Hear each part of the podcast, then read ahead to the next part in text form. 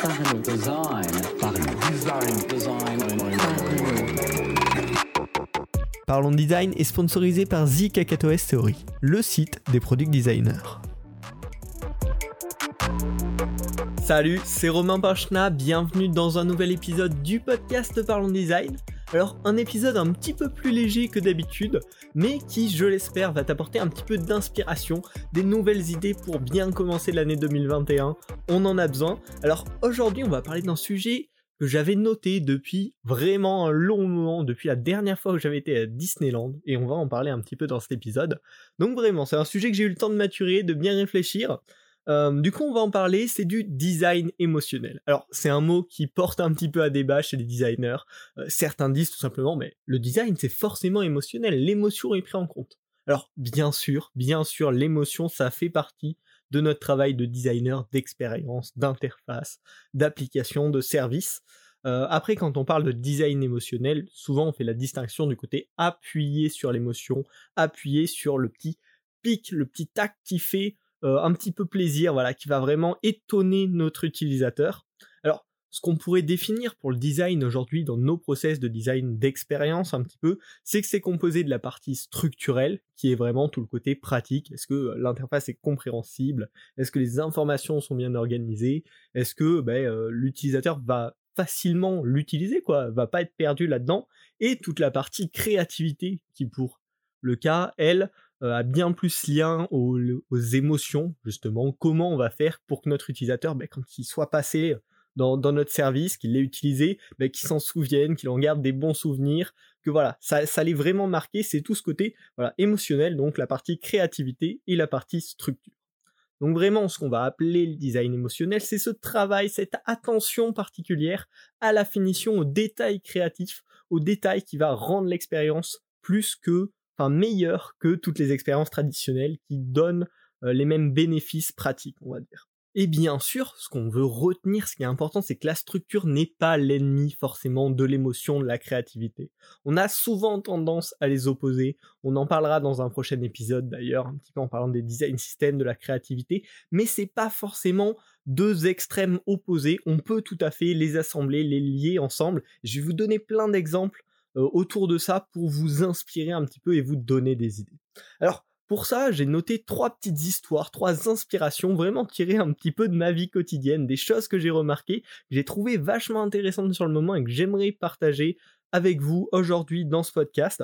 Alors le premier, justement, je vous disais, ce podcast, j'y ai pensé quand j'étais à Disneyland, ça doit faire plus, plus d'un an, ça, fait vraiment peut-être même deux ans, je sais plus, ça fait vraiment longtemps. Et donc j'ai assisté euh, le soir au spectacle. Euh, je sais plus comment ça s'appelle, mais voilà, c'est vraiment le grand spectacle de Disney, la grande parade avec euh, les différents personnages de l'univers Disney, le château qui est illuminé, les feux d'artifice et tout. Et pendant euh, cette illumination, à un moment, je me suis retourné parce qu'on avait tous le regard fixé vers le château où il y avait des belles illuminations. Je me suis retourné et en fait, je me suis aperçu que au-dessus des petites maisons de la petite ville qu'il y a dans Disney, il y avait des projecteurs, des différents, différents objets qui étaient sortis de derrière les maisons, en fait, qui se déplaçaient tout simplement pour laisser place au, spectacle et diffuser justement tous ces jeux de lumière, tous ces sons, etc. Et en fait, tous ces éléments techniques qui rendent le spectacle vivant, eh bien, ils sont cachés tout au long de la journée quand on n'en a pas besoin. C'est ça qui rend le truc super féerique, parce qu'à ce moment-là, quand je me retourne et je vois ça, tout d'un coup, on sent qu'on est dans un univers euh, factice, que c'est vraiment créé de toutes pièces. Mais au cours de la journée, tous ces éléments techniques, ils sont cachés.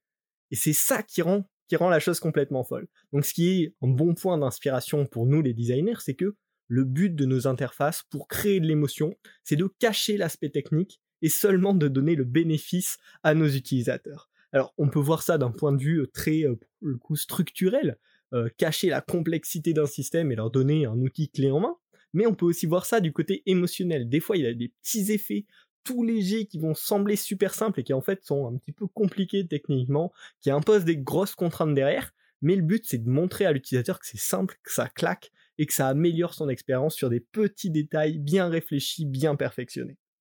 La deuxième histoire euh, que je voulais vous raconter, pareil, tout à fait lié à mon quotidien, euh, l'autre jour, j'ai regardé une partie de incroyable talent et il y avait un tour de magie assez génial. Enfin, le tour de magie en soi était pas mal, mais c'est surtout l'univers autour qui rendait ce tour de magie absolument génial.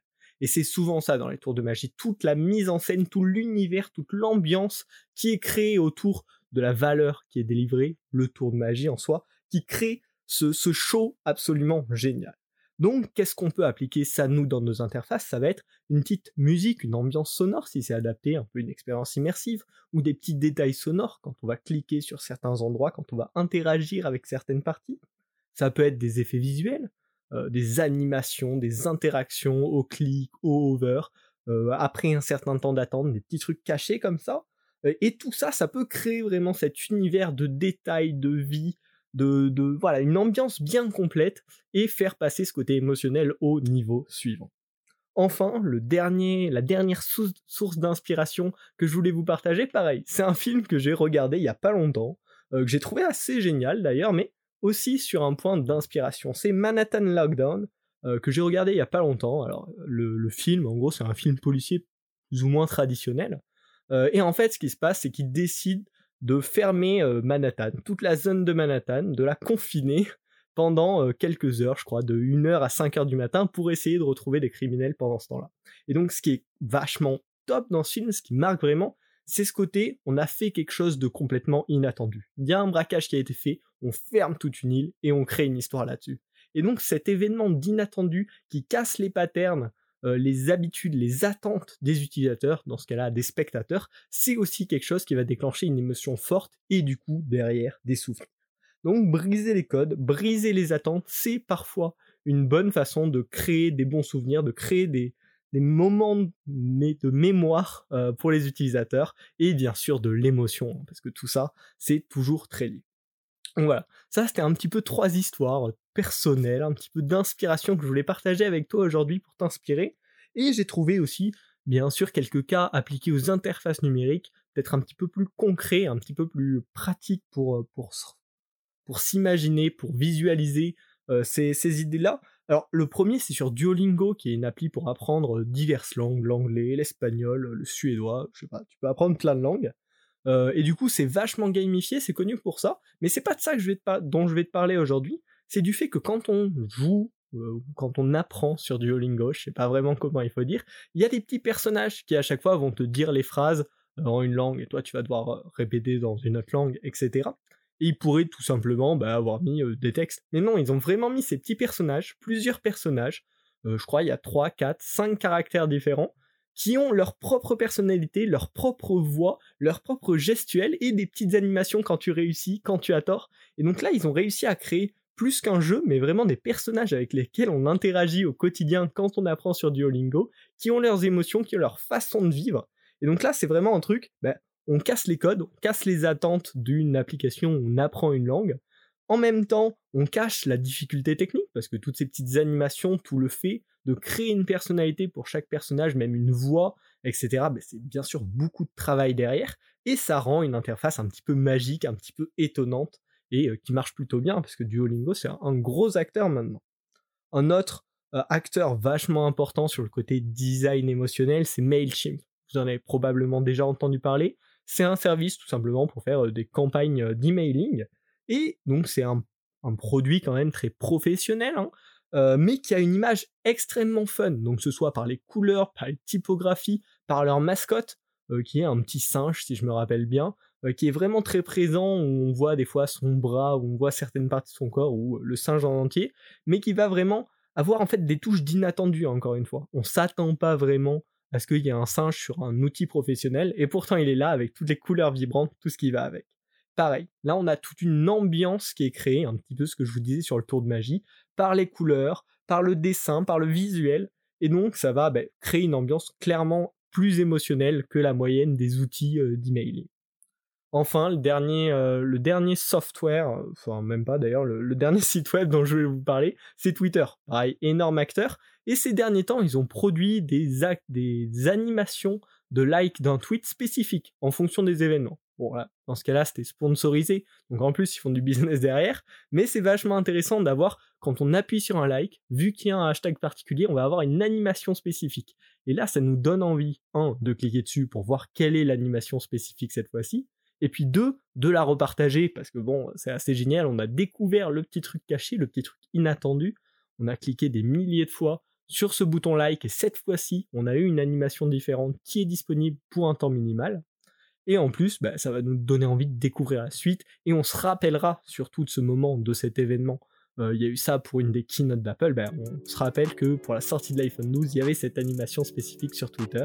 En tout cas, je m'en rappelle et probablement des milliers de personnes à travers le monde s'en rappellent aussi.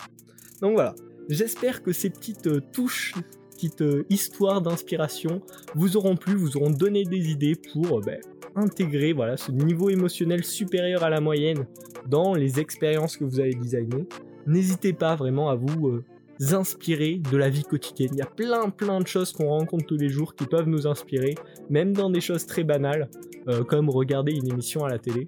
Donc je vous invite vraiment à essayer de voir un petit peu partout autour de vous qu'est-ce qui peut être intéressant. En ce moment, c'est Noël, c'est les fêtes, c'est le partage. Donc je vous invite bien évidemment à partager le podcast Parlons Design autour de vous, avec vos collègues, avec vos amis, avec tous les gens qui peuvent être intéressés par le design. Et puis on se retrouve la semaine prochaine pour un nouvel épisode de Parlons Design. Salut.